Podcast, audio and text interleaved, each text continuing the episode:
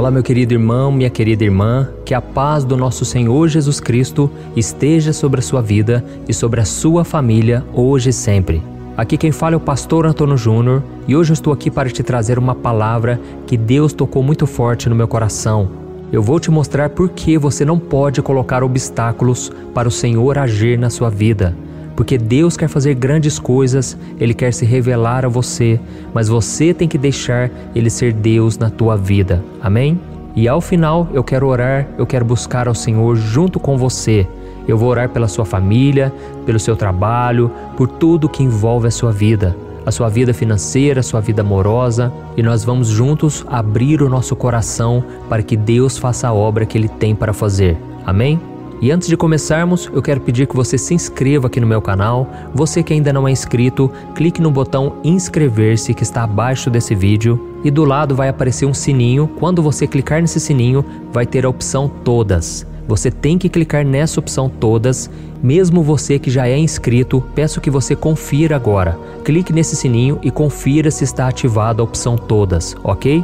Porque muitas pessoas têm me relatado que não estão recebendo as notificações e é porque a pessoa clica em personalizadas.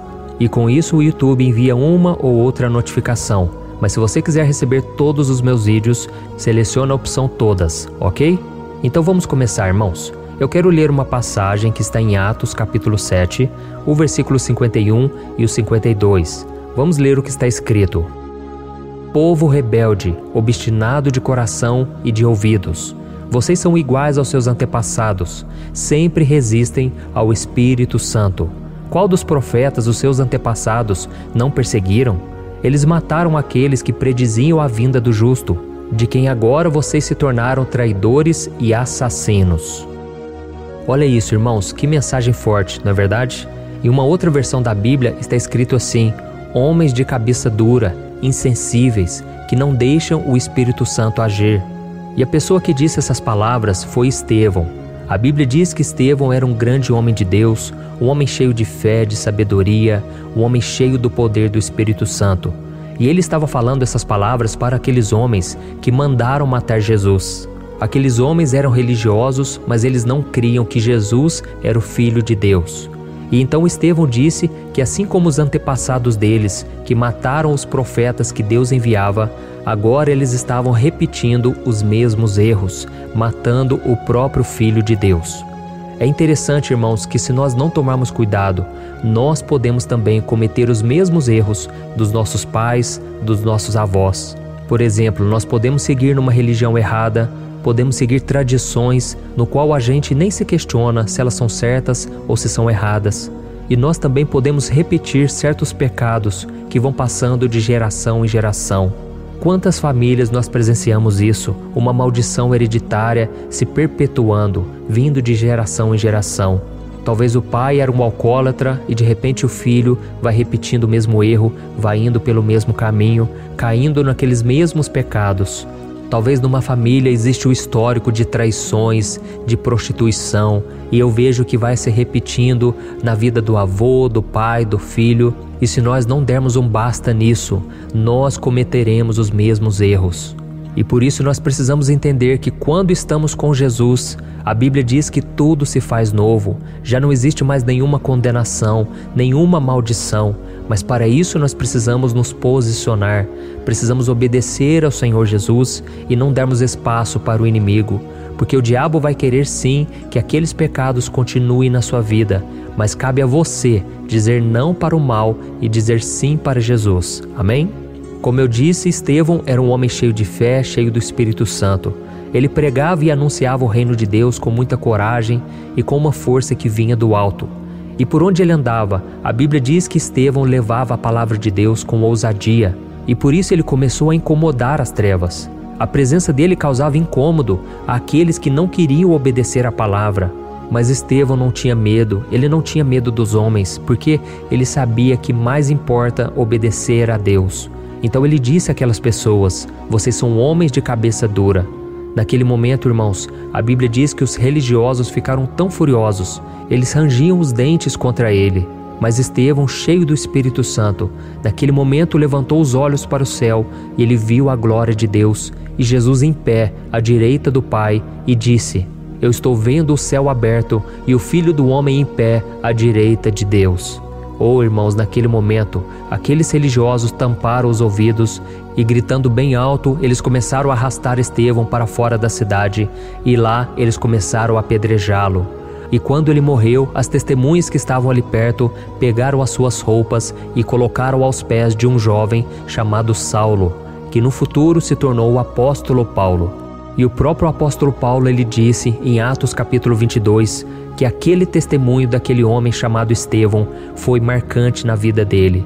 Paulo ficou impressionado de ver a fé daquele homem. Ele ficou impressionado quando Estevão disse que estava vendo o Filho de Deus à direita do Pai. E pouco tempo depois, quando Paulo estava perseguindo os cristãos, porque ele era um homem muito mau, ele viu a mesma glória que Estevão. Ele teve um encontro com Jesus e a sua vida nunca mais foi a mesma. Então deixa eu te dizer uma coisa: a sua fidelidade diante das lutas, diante das perseguições, podem ser uma forma que Deus usará para converter mais pessoas, para transformar até mesmo a sua família. Então, meu irmão, não desista agora. Nós vamos orar daqui a pouco, mas eu quero te pedir esse favor: não olhe para trás, não desanime, não desista. Busque a sua força em Deus. E eu tenho certeza que o Senhor vai se revelar a você. A glória do Senhor vai encher a tua vida. Amém? E a Bíblia diz que enquanto eles estavam apedrejando Estevão, ele começou a orar: Senhor Jesus, recebe o meu espírito. Então ele caiu de joelhos e ele bradou: Senhor, tem misericórdia dessas pessoas, não leve em conta esses pecados que eles estão cometendo contra mim. E depois disso, ele simplesmente adormeceu porque a Bíblia diz que o cristão ele não morre, é uma passagem tranquila, uma passagem suave, porque ele vai para a presença de Jesus. E por que eu estou te contando essa história de Estevão? É porque tem muita gente que até hoje fica resistindo ao Espírito Santo. Deus está chamando, o Senhor está batendo na porta do seu coração, mas essa pessoa ainda quer resolver muitas coisas, ela quer abandonar certos pecados, quer ainda mudar de vida. Mas Jesus está te dizendo hoje: venha como você está, pois quem vai transformar a sua vida sou eu, não é você. Amém, irmãos? Eu vejo que a maior tragédia que pode acontecer na vida de uma pessoa é ela resistir ao convite do Espírito Santo, é ela não dar espaço para o Espírito Santo agir e com isso ela continua seguindo a sua vida, querendo resolver tudo do seu jeito, na sua própria força. Oh, meu irmão, não seja dessa maneira. Deus tem algo novo para fazer na sua vida, na sua casa, na sua família, na vida dos seus familiares. Você não tem ideia do que o Senhor pode fazer se você simplesmente dizer sim para Jesus. Se você deixar que a graça de Deus alcance o seu coração hoje, a sua vida será transformada e mais do que isso, Deus vai começar a te usar na vida das pessoas à sua volta. Amém? Não deixe o orgulho dominar o seu coração. Não fique pensando assim: ah, mas e se eu converter, se eu entregar minha vida para Jesus? O que minha esposa vai pensar, o meu esposo, os meus filhos, meus pais? Meu irmão, a sua salvação é a coisa mais importante. Não se importe com os outros, porque na verdade um dia você estará diante de Deus e ali não terá ninguém ao seu lado. E a única maneira de você entrar no céu e ser salvo é se Jesus estiver na sua vida. Então reconheça Ele hoje como seu Senhor e Salvador e Ele vai mudar a sua história para sempre. Amém? E agora eu quero orar por você, você que foi tocado por esta palavra, você que tem necessidades que precisam ser resolvidas, é hora de nós buscarmos ao Senhor. E quando nós deixamos Deus ser Deus na nossa vida, tudo começa a mudar, tudo começa a ser de acordo com a vontade dele e não a nossa.